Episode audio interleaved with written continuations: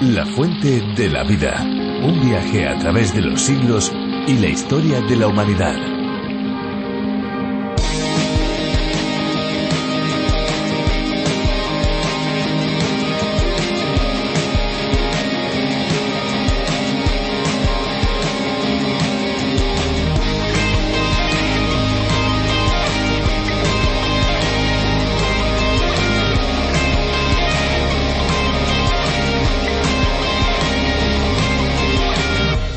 ¿Conoce los grandes beneficios de la sal marina para la piel? En los últimos años la sal marina está saliendo de los ámbitos de la cocina para adentrarse en el área de la belleza, de modo que ya podemos encontrar, por ejemplo, jabones esfoliantes de sal marina. Bueno, y no solo jabones esfoliantes, sino también efectivos tratamientos para el acné. Pero hay que tener en cuenta que pudiera ser posible que la sal marina nos irrite si tenemos el cutis muy sensible. Por eso, antes deberíamos probar en una zona pequeña para verificar que no nos produce efectos indeseados. Hola amigos, ¿qué tal? ¿Cómo están? Muchas gracias por escuchar este tiempo de radio con nosotros. Muchas gracias por dejarnos entrar allí donde ustedes se encuentran.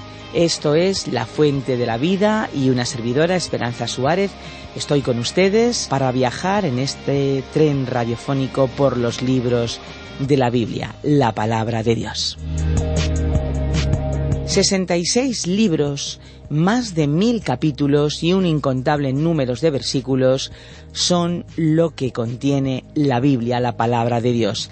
Allí encontramos las enseñanzas que Dios ha querido dejar para esta humanidad. La Biblia realmente es una verdadera biblioteca que podemos explorar a través de la fuente de la vida. Esta es una opción, una oportunidad importante que nosotros ofrecemos a todos nuestros oyentes.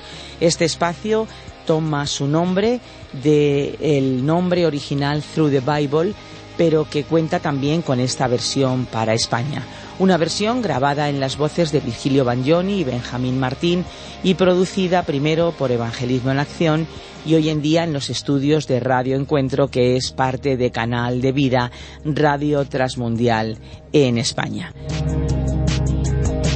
Aunque esta es la versión para España, cualquier persona que entienda español nos puede acompañar, así como en los diferentes idiomas en los que está traducida. A través de la Biblia, este espacio se encuentra en muchos idiomas. Por ejemplo, ¿quieren saber cómo se oye, cómo se escucha en lituano, en idioma lituano? Vamos a escuchar. Labas vakaras, klausytojai. Šiandien toliau keliausime Biblijos puslapiais Senuoju testamentu pranašo Michėjo knygą. Tai jau mūsų trečia laida, kai mes nagrinėjame šios knygos Es posible escuchar a través de la Biblia en tantos idiomas gracias a que en 1969 el creador del programa, John Bernomagui, se dio cuenta del increíble poder y del increíble alcance que la radio tenía para poder enseñar y transmitir la Biblia por todo el mundo. Esto lo hizo posible durante una visita a la emisora de Radio Transmundial en la caribeña isla de Bonaire. Así es, y hasta hoy Radio Transmundial cuenta con un transmisor en Bonaire y otros transmisores en otras partes del mundo y de España. Es un alcance impresionante. Sí, realmente esa es la palabra, impresionante. Es bueno conocer la historia del programa, es bueno también poder disfrutar de las reflexiones como el que tenemos a continuación. Si quieren escuchar más, visiten nuestra página lafuentedelavida.com. Nosotros vamos a escuchar la canción que hemos seleccionado para el día de hoy.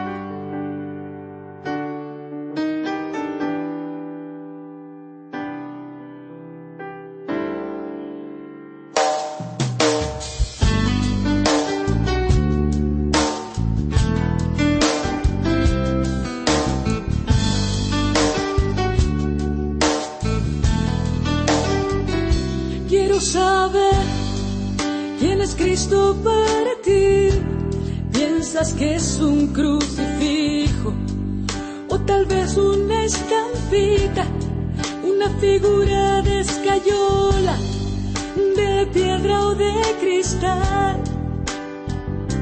Quiero saber quién es Cristo para ti.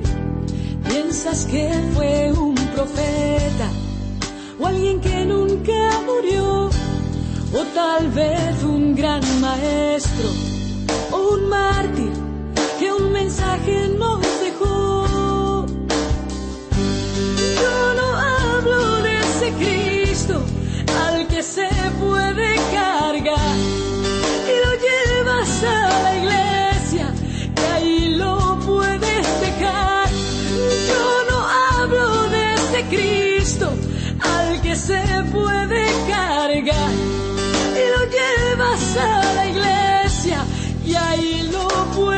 puedes dejar.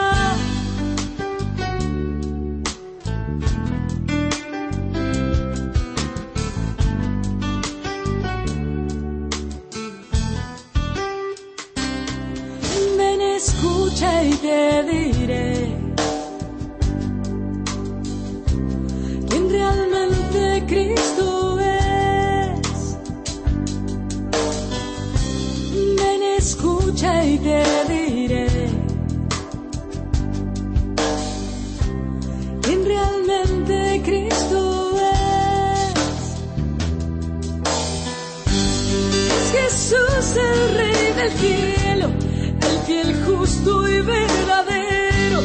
Sus ojos llamas de fuego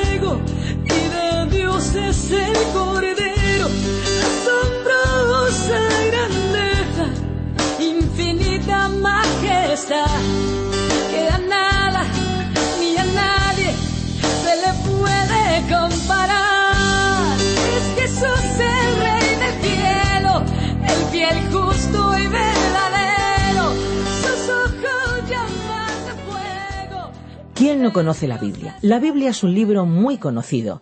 Millones de personas la leen y la estudian. Ha sido la base no solo de la fe cristiana, sino también el modelo en el cual se asientan los principios morales de diferentes sociedades. Pero más allá de su importancia social, la Biblia tiene una trascendencia espiritual, pues se trata de la palabra de Dios revelada a nosotros los hombres. A través de ella conocemos la voluntad de nuestro Creador y su plan perfecto para la humanidad. Nos vamos al Antiguo Testamento en nuestro viaje por el libro de los libros para empezar un nuevo libro, un escrito que recoge las profecías reveladas por Dios a través del profeta Abdías. Vamos alternando libros del Antiguo y Nuevo Testamento en la fuente de la vida. Acompáñenos descubriendo qué es lo que Dios nos quiere enseñar a través de este libro. Sí, una vez más, también antes de escuchar la reflexión, les recordamos nuestro número de WhatsApp 601 20 32 65. Escuchamos ya la reflexión de hoy. Nosotros volvemos al finalizar esta para darles otras vías de comunicación. Recuerden WhatsApp 601 20 32 65. La fuente de la vida. Nuestro estudio nos lleva hoy al libro de Abdías, que aun siendo un libro que se caracteriza por su brevedad, tiene un gran mensaje aplicable a su tiempo y a todos los tiempos. En primer lugar, presentaremos una introducción y vamos a hablar algo sobre el escritor. El nombre Abdías significa siervo del Señor. Fue uno de los profetas acerca de los cuales no sabemos absolutamente nada, excepto que escribió una profecía. Los otros profetas son Habacuc, Ageo y Malaquías. Estos profetas a nivel personal están encubiertos por el anonimato. Abdías fue como un escritor fantasma. Él estuvo allí, pero no lo conocemos. Él vivió conforme a su nombre porque fue un siervo del Señor, y un siervo no se jacta de su genealogía ni se aprovecha de sus experiencias. No se coloca en un primer plano. Él tiene que demostrar por lo que hace que puede ocupar el lugar de un siervo. En un breve paréntesis, diremos que aquí el libro de Abdías es muy similar al caso del Evangelio de Marcos en el Nuevo Testamento. El Evangelio según San Marcos presentó a Cristo como el siervo del Señor. El carácter de nuestro Señor está reflejado en esas páginas, y en el Evangelio según San Marcos no existe ninguna genealogía, porque los datos de una genealogía, es decir, sus antecedentes familiares, no son necesarios al exponer la vida de un siervo. Por ello, el Evangelio de Marcos es el Evangelio de la acción intensa del siervo divino. Así que Abdías fue simplemente un profeta que escribió una de las profecías importantes de la Biblia. El doctor Pase hizo también esta declaración con respecto a Abdías. La voluntad de Dios fue que únicamente su nombre y su breve profecía fueran conocidas por el mundo. Hasta aquí la cita. El libro de Abdías es un libro breve, pero aún así constituye una especie de bomba nuclear de la Biblia. A pesar de ser reducido en extensión, contiene un mensaje potente. Ahora digamos algo en cuanto a la fecha. La dificultad principal con la profecía de Abdías es situarlo en la historia del pueblo de Israel.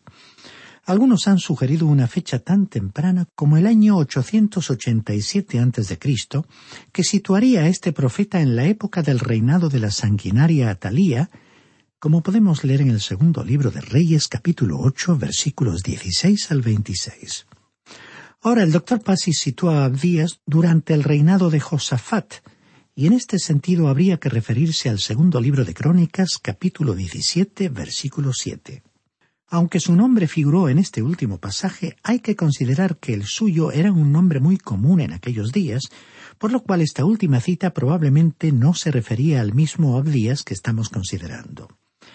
Ahora, el canon Farrer mencionó la fecha del año 587 a.C.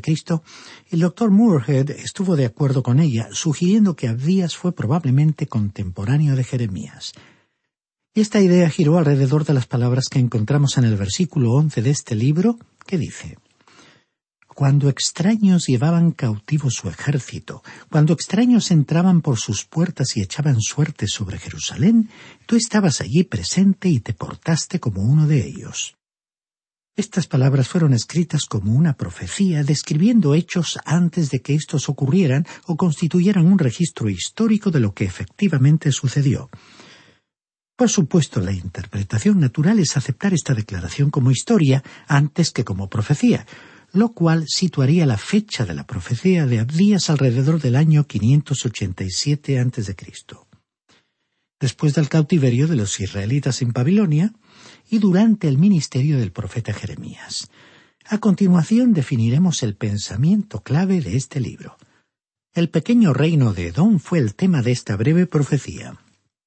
El versículo seis podría ser considerado el versículo clave y dice cómo fueron saqueadas las cosas de Esaú. Sus tesoros escondidos fueron buscados. Ahora presentaremos un breve bosquejo general que divide este libro en dos partes y es el siguiente. Tengamos en cuenta que esta obra solo tiene una extensión de un capítulo. En la primera parte, que abarca los primeros dieciséis versículos, el tema es Edom y su destrucción. Aquí tenemos la acusación contra Edom entre los versículos 1 y 9. A continuación se nos habló del crimen de Edom entre los versículos 10 y 14. Y después se nos describió la catástrofe que sobrevino a Edom en los versículos 15 y 16. Aquí veremos una aplicación de la ley del talión, rey de represalias, que consistía en hacer sufrir al delincuente un daño igual al que causó. En la segunda parte, que abarca desde el versículo 17 hasta el 21, se comentó la restauración de Israel. En esta parte leemos acerca de la condición de Israel en el versículo 17. A continuación se habló sobre la conflagración de la casa de Esaú en el versículo 18. Y finalmente se habló sobre la consumación de todas las cosas entre los versículos 19 y 21, tema resumido en la frase del versículo 21, y el reino será del Señor. Con estos títulos tenemos un breve bosquejo que nos resume los temas de este libro. Ahora entraremos a considerar más directamente el contenido del mismo.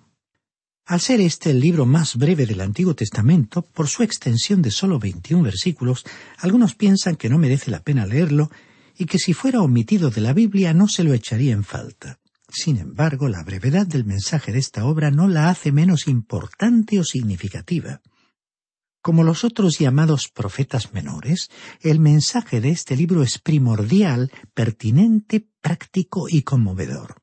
Es un mensaje válido para todos los tiempos que puede ser dirigido hacia la época en que estamos viviendo. Entonces vamos a entrar en la primera parte de las dos partes de que consta el libro titulada La destrucción de Edom. Los llamados profetas menores no son como volcanes extintos, más bien representan una acción diferente. En esta especie de volcanes no pueden verse cenizas frías, por el contrario, arrojan una lava candente. La profecía de Abdías constituyó un juicio devastador contra el pequeño reino de Edom. Entramos ahora en la primera subdivisión de esta primera parte del libro, que abarca desde el versículo 1 hasta el 9. Leamos el versículo 1 de esta sección que hemos titulado La acusación contra Edom. Visión de Abdías. El Señor Dios ha dicho así en cuanto a Edom. Hemos oído el pregón del Señor, un mensajero ha sido enviado a las naciones. Levantaos, levantémonos en batalla contra este pueblo. Aquí vemos que el profeta nos dijo inmediatamente, y yendo directamente al tema, que esta fue una visión que le fue dada por Dios mismo. Ahora, ¿quién fue Abdías? Como dijimos en la introducción a este libro, fue uno de los profetas menores, acerca del cual no sabemos absolutamente nada. Su nombre era muy común en el pueblo de Israel y significa siervo del Señor. La primera frase del versículo dice, El Señor Dios ha dicho en cuanto a Edom. El nombre Edom fue la clave de este breve libro y retrocederemos al libro del Génesis para determinar la identidad de Edom. En el capítulo 36, versículo 1, leemos, Estas son las generaciones de Esaú, o sea, Edom. Leamos ahora otra declaración en los versículos 8 y 9 de ese mismo capítulo 36 de Génesis. Dice allí, Por eso Esaú, o sea, Edom, habitó en los montes de Seir. Estos son los descendientes de Esaú, padre de Edom, en los montes de Seir. Este fue, pues, el registro histórico que fue repetido tres veces. Aunque damos por seguro que cuando Moisés escribió estas palabras no lo sabía, el Espíritu de Dios sí sabía que este hecho necesitaba ser enfatizado. Y nos referimos a que Esaú era Edom y Edom era Esaú. Los edomitas fueron los descendientes de Esaú, así como los israelitas fueron descendientes de Jacob, hermano de Esaú.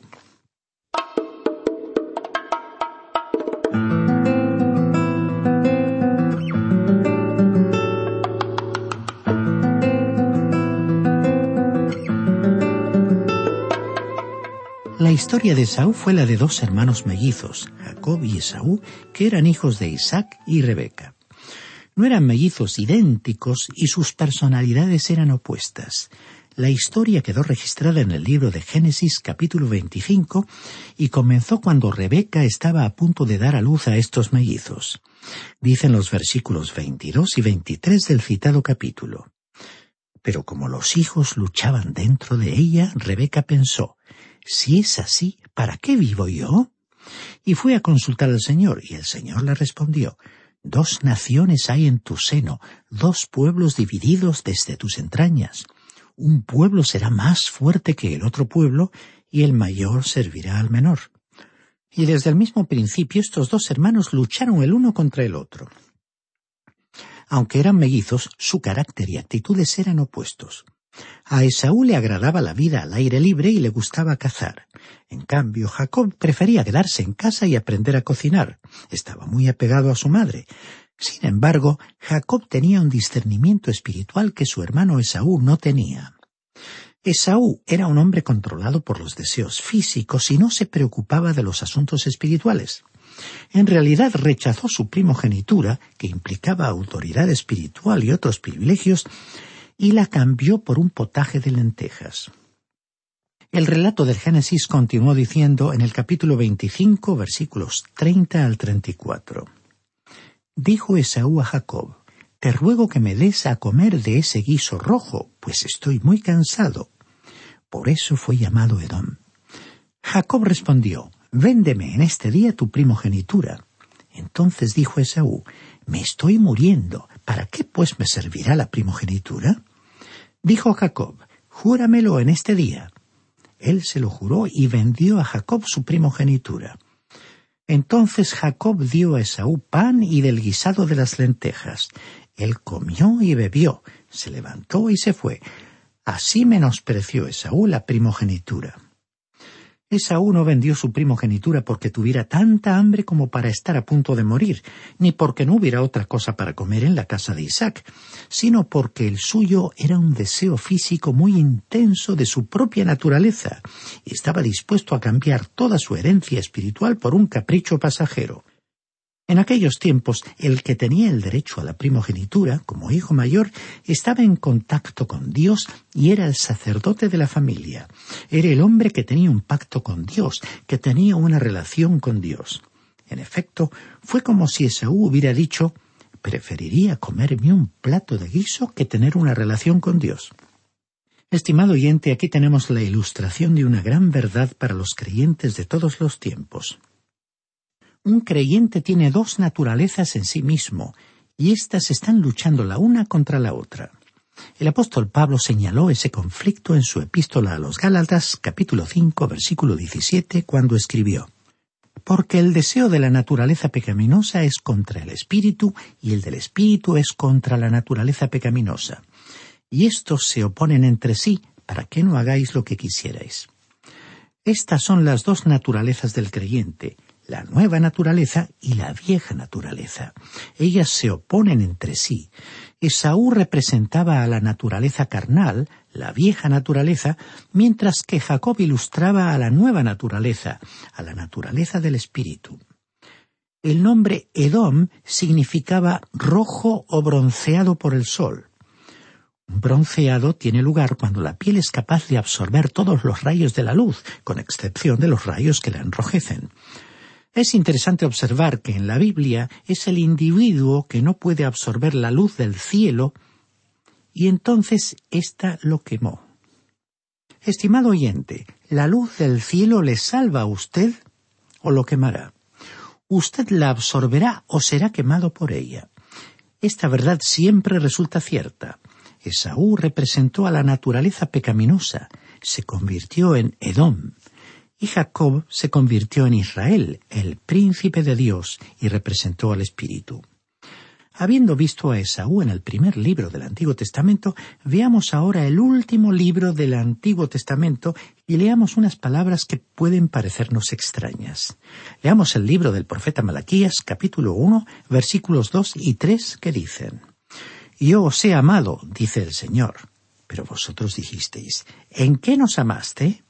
¿No era Esaú hermano de Jacob? dice el Señor. Sin embargo, amé a Jacob y a Esaú aborrecí. Convertí sus montes en desolación y abandoné su heredad a los chacales del desierto. Fue raro que Dios dijera que amó a Jacob y que aborreció a Esaú. Estas palabras podrían representar un problema para algunos. En cierta ocasión, un estudiante se dirigió al doctor Griffith Thomas, profesor de teología, y le dijo Señor profesor, yo estoy teniendo un problema con esa declaración del libro de Malaquías. No puedo comprender por qué Dios dijo que aborreció a Esaú. Y el doctor Thomas le respondió, Joven, yo también estoy teniendo problemas con ese versículo, pero mi problema es diferente al suyo. Yo puedo comprender por qué Dios aborreció a Esaú, pero no puedo comprender por qué él amó a Jacob. Lo que le da importancia a este pequeño libro de Abdías, estimado oyente, es que es el único lugar en la palabra de Dios donde encontramos una explicación de por qué Dios aborreció a Esaú.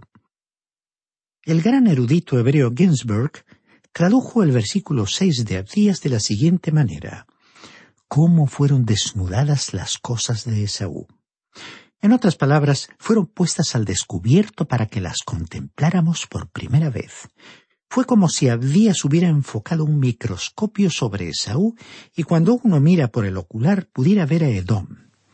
Y no fue solo Abdías el que enfocó el microscopio sobre Esaú, porque Abdías era el microscopio de Dios.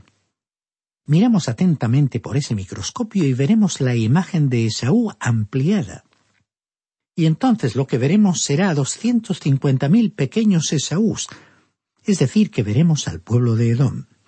Un fotógrafo puede tomar una foto en miniatura y transformarla en una gran fotografía ampliada. Así que en realidad este libro de Abdías es como una fotografía ampliada de Esaú. Uno puede inflar una cámara de aire de goma y encontrar un escape, una pequeña fuga en ella. Uno no podría descubrir esa fuga hasta inflar la cámara.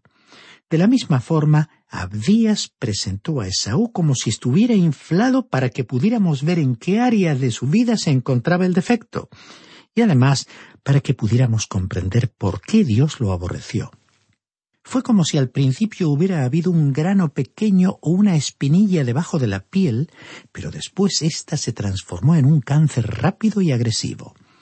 Lo que fue pequeño en Esaú, después lo vemos aumentado más de cien mil veces en la nación que provino de él, es decir, en Edom. Dios no dijo que en un principio hubiera aborrecido a Esaú. Él tuvo que esperar a que él se convirtiera en una nación y entonces revelara la causa por la cual Dios lo aborreció. O sea que Dios no dijo que aborreció a Esaú o que amó a Jacob hasta el tiempo en que se escribió el último libro del Antiguo Testamento. Ambos hermanos se habían convertido en naciones, Edom e Israel. Israel fue poderosamente usado por Dios a través de los siglos. Ese pueblo produjo hombres como Moisés, Josué, Samuel, David, Ezequías, Nehemías, Esdras y así sucesivamente muchos otros. Pero la nación que provino de Edom se convirtió en una nación pagana, le volvió la espalda a Dios. Pero, ¿qué fue lo que causó que Dios aborreciera a Esaú y a su nación? Estimado oyente, hoy no tenemos tiempo para exponer la respuesta a tal pregunta. Pero en nuestro próximo programa, en el que esperamos que usted nos acompañe, continuaremos examinando la respuesta y considerándola desde el punto de vista del microscopio de Dios, que es potente como para penetrar en la intimidad de las personas y de los pueblos, poniendo al descubierto su verdadera personalidad y sus motivaciones reales. Mientras tanto, le sugerimos leer este único capítulo de la profecía de Abdías para que pueda estar familiarizado con su contenido que iremos examinando en los cuatro próximos programas.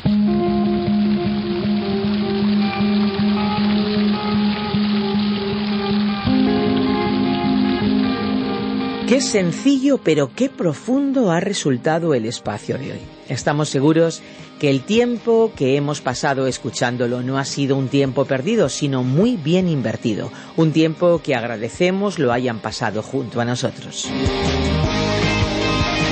Si alguno de ustedes quisiera volver a escuchar este espacio o tal vez alguno de los anteriores, existe la posibilidad.